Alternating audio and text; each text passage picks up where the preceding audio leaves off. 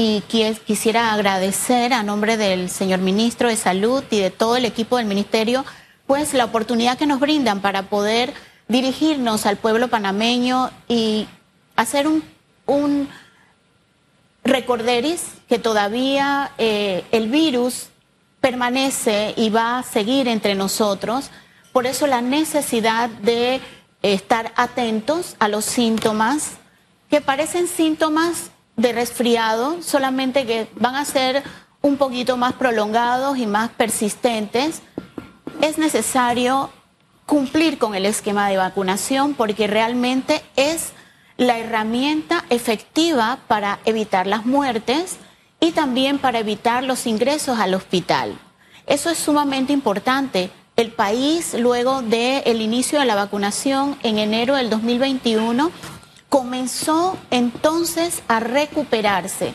Estamos convencidos que fue la herramienta clave. Además, obviamente, de toda la estrategia que desarrolló el gobierno nacional y también la ciudadanía, porque esto ha sido un éxito del pueblo panameño. La estrategia que nos ayudó a contener eh, la propagación del COVID en el territorio nacional fue muy complicado, fue muy difícil mantenernos en casa por tantos meses, deteniendo el progreso económico del país. Sin embargo, nada es más preciado que la vida y que la salud del ser humano. Y por ello se tomaron esas medidas tan complicadas y tan duras.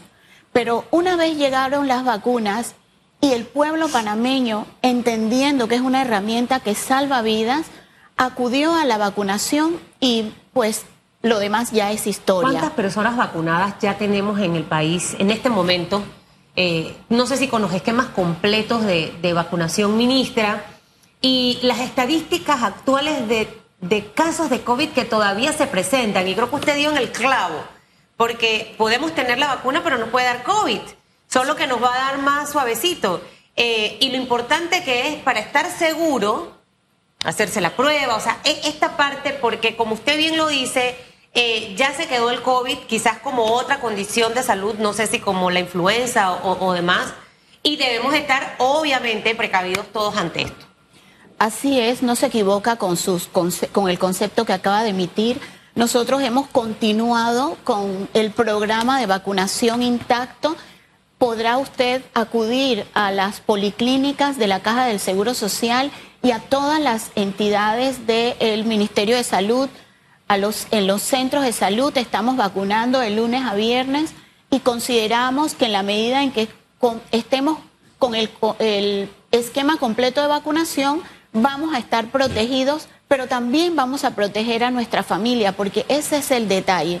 Algunas personas padecen enfermedades crónicas y son los más vulnerables y es a ellos a quien tenemos que estar protegiendo y cuidando con que estemos vacunados. Con respecto a la cantidad de casos a la semana del 15, que es esta semana, hemos confirmado 743 casos positivos por COVID. La semana anterior tuvimos 627 casos. Hasta el momento se han realizado en esta semana 15.097 pruebas con un porcentaje de positividad en todo el país de 4.9%. De funciones hemos tenido, gracias a Dios, solamente una. Eso nos habla del el nivel de responsabilidad del pueblo panameño con respecto a la vacunación. ¿Esa defunción en qué caso específicamente se dio? ¿Un adulto mayor? ¿Tenía complicaciones? ¿Padecía de enfermedades crónicas? ¿No se había vacunado? ¿Cuál era el, el escenario? Efectivamente, es una persona de edad, digo, fue una persona de edad con comorbilidades aun cuando estaba vacunado, su condición eh, general era de, muy delicada y pues eh, lamentablemente el COVID, los embates del virus en el organismo son muy, muy fuertes. ¿Sienten ustedes que las personas están acudiendo a los centros a recibir las dosis o el movimiento está lento? Por supuesto que ha disminuido las personas acuden al centro a completar su esquema de vacunación. Sin embargo, ya el porcentaje de vacunados es muy alto. Superamos más del 85% de la población con un esquema completo de vacunación y esto, vuelvo y recalco, nos habla del nivel de importancia que le ha dado el pueblo panameño a la vacunación, recordando que nosotros somos un país con cultura de vacunación y que eh, en el mundo estamos catalogados entre los cuatro primeros países con un esquema robusto de vacunación y con, un, con una estrategia efectiva de vacunación, porque no solamente se vacuna en la capital o en las ciudades principales de cada provincia, se vacuna hasta el último recóndito pueblito del, del país. Y esto ha sido realmente la, eh, digamos, la carta de ganancia para el país? Mire, yo he estado desde enero eh, realizando el tour de tacones en la mesa y hemos llevado la jornada de vacunación a San Miguelito, a Colón, a Chiriquí. Vamos a estar en Santiago mañana. Y Félix, la gente en realidad cuando escucha que están las vacunas, la gente va y se las coloca. Creo que ese el 15% que nos, que nos queda sin, sin vacunar es un, es un número eh, en realidad eh, muy pequeño. Y lo importante es que usted vaya y se coloque la vacuna y que también las mamás lleven a sus niños a colocar la vacuna, porque aquí está el doctor Xavier Sáez Llorens hablando de los casos específicamente del Hospital del Niño. Eh, inicia la vacunación de las Américas también, que no sé si allí también entra tema de COVID eh, en estos días mi hermana me decía, ya llegó la de la influenza, porque obviamente ya la del año pasado tiene hasta una fecha doctora y debe entrar la nueva vacuna porque la influenza va mutando, se va haciendo más fuerte. Eh, háblanos de esa vacunación de las Américas, ¿qué, ¿qué en realidad es lo que va a pasar? Efectivamente, es un gran evento. Es un evento en donde se aprovecha para educar, seguir educando a la población dando, compartiendo información sobre lo importante de mantenernos vacunados. Reitero, Panamá es uno de los pocos países del mundo que tiene un esquema robusto de vacunación. Nosotros adquirimos las vacunas que son necesarias para mantener una población sana y saludable y que pueda tener un organismo fuerte y defenderse ante las, las eh, influencias de cualquiera de los virus letales que existen. ¿Ya en la vacunación de las Américas vamos a tener la nueva vacuna de la influenza? Nosotros nos hemos preparado, Susan, para poder responder a la ciudadanía con las vacunas que se requiere hoy en día. Todo el esquema completo de vacunación. Hemos estado desde el COVID absolutamente todas las vacunas que completan nuestro esquema regular de vacunación. Nos hemos estado preparando para que en esta semana de las Américas podamos ofrecer al pueblo panameño todo lo último que hay con respecto a vacunación. ¿Cómo cuántas vacunas más o menos estarían dentro de... Es más, yo creo que yo inauguro las Américas, la cosa, mañana en Santiago, Félix. Es más, si está ya la vacuna y la influenza, me la pongo. Doctora, una cosa, eh, ahora para que me responda la cantidad de vacunas, pero si uno se coloca la vacuna de la, de la influenza, que la gente siempre pregunta, eh, ¿puede tomarse una cerveza? ¿Puede? Porque con el COVID obviamente es diferente, ¿no? Con la influenza sí se puede o no se puede. Y después me dice la cantidad de vacunas, que aquí ya me están escribiendo. Es sumamente importante saber que cuando nos vacunamos, nosotros estamos eh, en, una, en una situación que nuestro organismo se hace sensible a la toxina del virus que nos están inoculando. Entonces, es importante que usted tenga un periodo mínimo de 24 horas porque su organismo en algunos casos tiene cierto nivel de reacción. Algunas personas o, o niños o adultos pueden tener fiebre, pueden tener malestar general, leve o moderado, pero son, son situaciones que podemos o no podemos enfrentar luego de eh, este, recibir. Quédese las 24 horas quieto. ¿Cuántas vacunas van a estar en la vacunación de las Américas? Mira, yo estaba viendo toda la información que me ha dado el equipo técnico del programa ampliado de vacunación y se han enfocado mucho en todo lo que hemos recibido de COVID-19, el esquema de la cantidad de vacunas, de las diferentes vacunas, se los puedo decir ahorita en un momentito, pero sí la tenemos porque... O sea, que va a haber más allá de COVID, influenza, absolutamente todo. otras, otras eh, siempre está el tétano. Polivalentes, eh, todas las vacunas contra absolutamente todas las vacunas, sí. Es un evento que se... ¿En un lugar o va a estar en los centros de salud? O sea, ¿cómo hoy, Hoy damos, hoy ah. damos el gran inicio en el Parque Omar. Agradecemos a la primera dama y a su equipo que nos ha facilitado las instalaciones para dar inicio a este eh, enorme evento. Sin embargo, el proceso de vacunación va a ser igual que siempre en las instalaciones de salud gubernamentales, en, los, en las policlínicas de Caja de Seguro Social y también en los centros de salud a nivel nacional. Vamos a contar con todas las vacunas y vamos a estar, estar estimulando a la población a que acudan a vacunarse que lleven sus tarjetas de vacunación, porque allí nosotros vamos a poder saber qué le falta, con qué usted cuenta y nosotros vamos a poder dotar de la vacuna que requiere para que tenga su esquema completo, tanto adultos como niños. Eh, viceministra, ya que eh, dio el, el, escenario epidemiológico en el caso del COVID-19, cuántas funciones, las personas que han recibido las dosis eh, de vacunas, cuántos casos hay. Me gustaría que también eh, nos mencionaran en el caso de la viruela símica, cuántos casos se mantienen activos, cuántas personas se han recuperado, si todavía nos mantenemos con una defunción.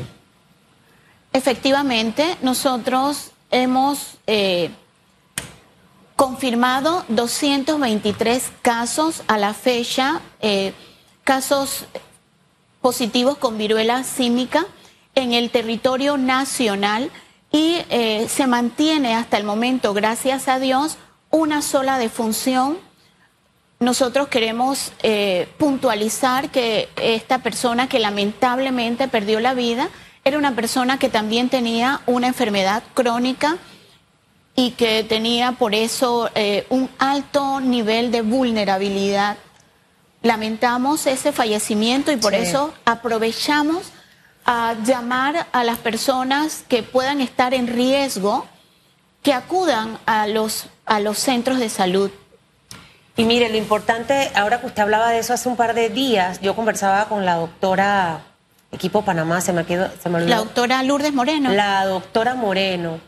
Y, muchos de los casos de viruela en nuestro país, las personas que, que la padecen, Félix y amigos televidentes y radioescuchas, eh, tienen otras condiciones de salud como VIH, gonorrea, sífilis, que son enfermedades de transmisión sexual.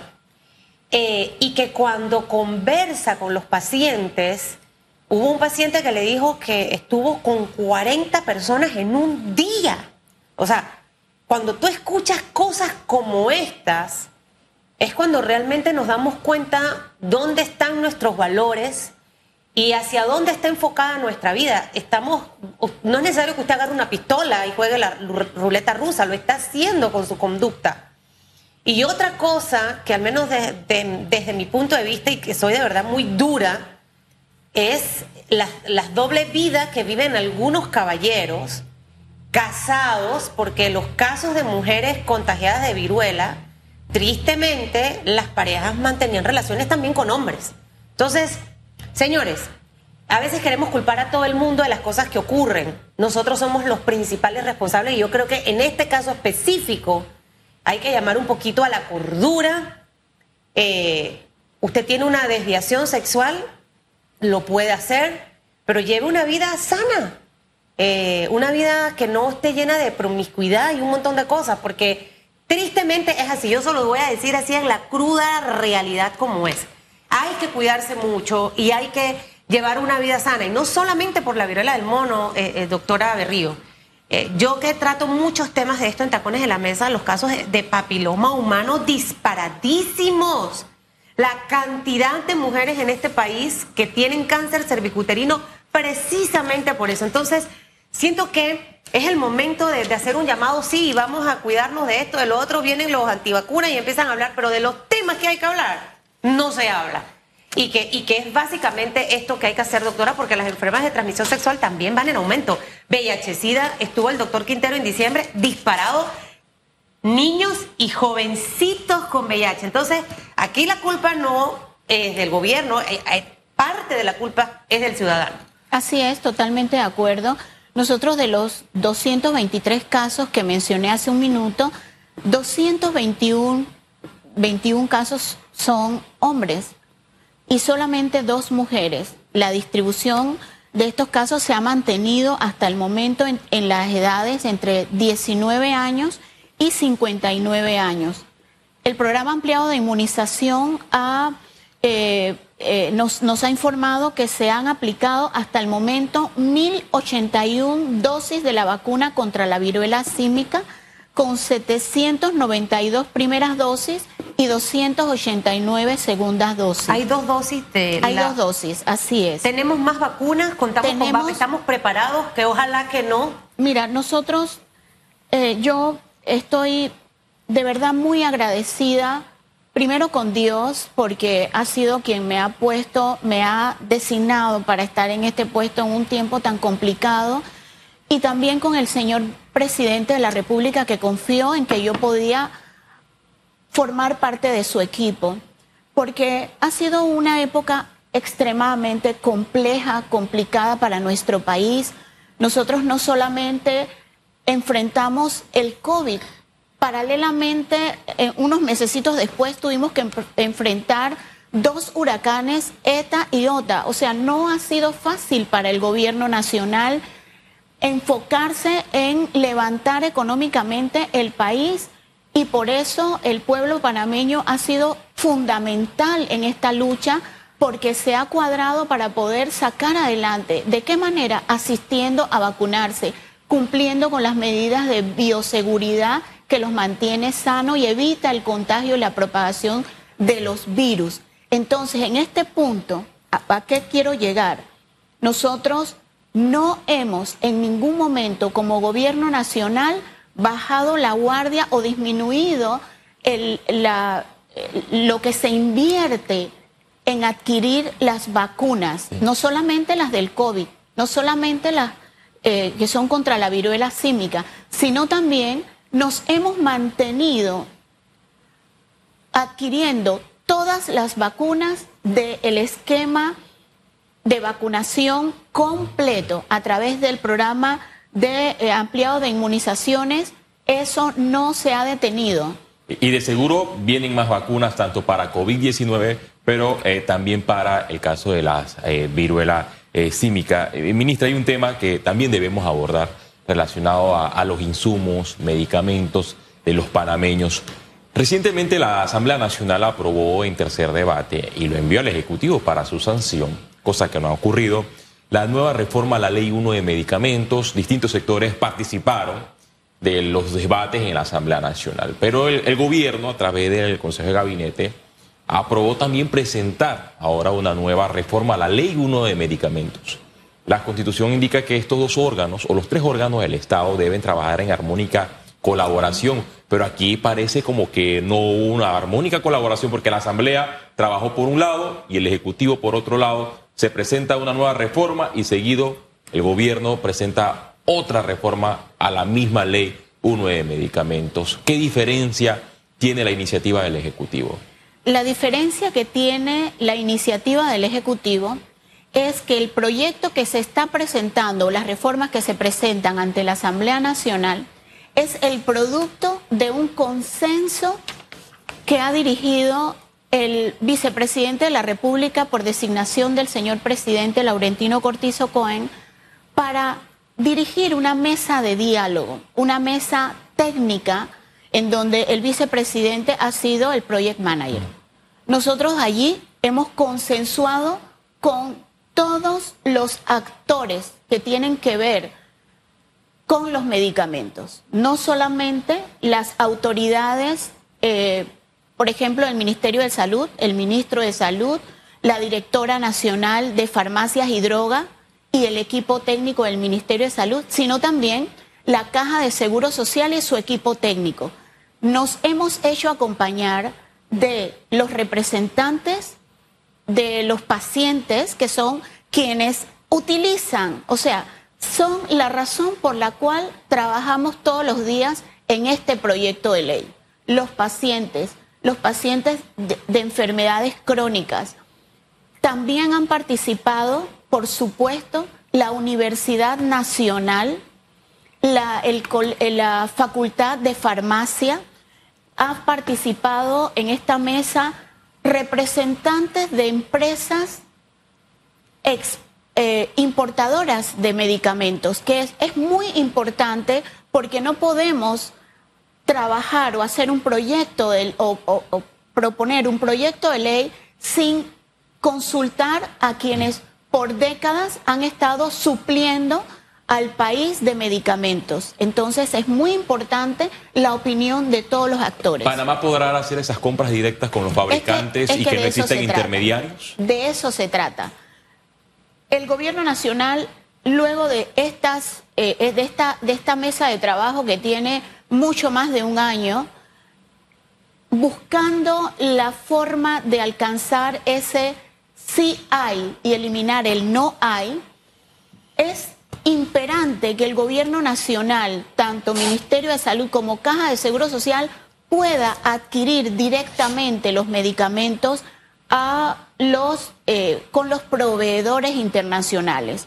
De eso se trata, una, una propuesta que nos permita como gobierno llegar a adquirir medicamentos con precios competitivos, porque de esa manera también vamos a obligar a que la empresa privada ofrezca medicamentos de alta calidad, de alta gama, pero con precios que realmente el pueblo panameño merece. Si nosotros cruzamos la frontera a Colombia y a Costa Rica, nosotros vamos a ver la diferencia tan abismal de los precios del mismo medicamento, de la misma casa eh, eh, eh, proveedora. Entonces, nosotros como panameños ya es hora y por eso hemos asumido el reto y vamos a, por supuesto, vamos a seguir trabajando para mejorar esta propuesta ante la Asamblea Legislativa. Dígame algo, ministra, ya la Asamblea la próxima semana finaliza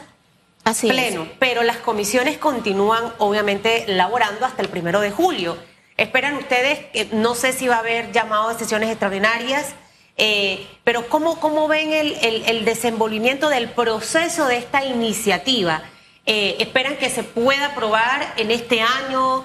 buscar la manera de implementarla ya para el 2024? O sea, ¿cuál sería ese compromiso de seguimiento eh, de esta iniciativa? Esa es la visión del presidente de la República y de todo el equipo gubernamental, que podamos lograr que se siga trabajando en el tema, que se siga, que se siga consensuando, porque también es importante escuchar a la ciudadanía y a todos los grupos que tienen que opinar al respecto. Para ello, si las sesiones no se detienen, nosotros tenemos la fe y confianza en que vamos a poder ver eh, esta ley sancionada para el bienestar de todo el pueblo panameño. Ministra, se nos acaba el tiempo. Me gustaría que en un minuto respondiera el tema de Cerro Patacón. La empresa de Colimpia se había ganado la operación por dos años, pero bueno, ya se conoce que el contrato no se le eh, será otorgado a esta empresa. ¿Qué ha pasado? ¿Quién eh, se mantendrá a cargo de la operación de Cerro Patacón? Mire, en este momento el gobierno nacional a través del Ministerio de Ambiente y el Ministerio de Salud tienen un equipo que está eh, e, diseñando estrategia urgente para enfrentar el tema de Cerro Patacón, que es una situación lamentable porque por décadas hemos tenido la acumulación de basura y ya está en el centro de eh, la ciudad de Panamá con un nivel de contaminación ambiental que es preocupante y por eso se ha decretado la emergencia eh, eh, por, por, por, decreto de gabinete, la, la emergencia nacional para poder hacer una intervención que permita al gobierno nacional tomar las decisiones adecuadas y correctas para proteger la salud y el medio ambiente de nuestros conciudadanos. Paralelamente, el señor presidente ha dado instrucciones que eh, pues sigamos un equipo trabajando para poder contener y buscar una alternativa a corto y a mediano plazo para dar respuesta al tema de Cerro Patacón y hay otro equipo que está viendo las alternativas para dar respuestas a largo plazo a este problema. Un equipo que eh, estudie cuáles son las estrategias en otros países que han dado resultado para contener la contaminación en Cerro Patacón. Gracias, viceministra de Salud, Tibet Berrío, por su participación hoy en Radio Muchos temas, que tenga un feliz viernes. Que le vaya muy bien, ministra.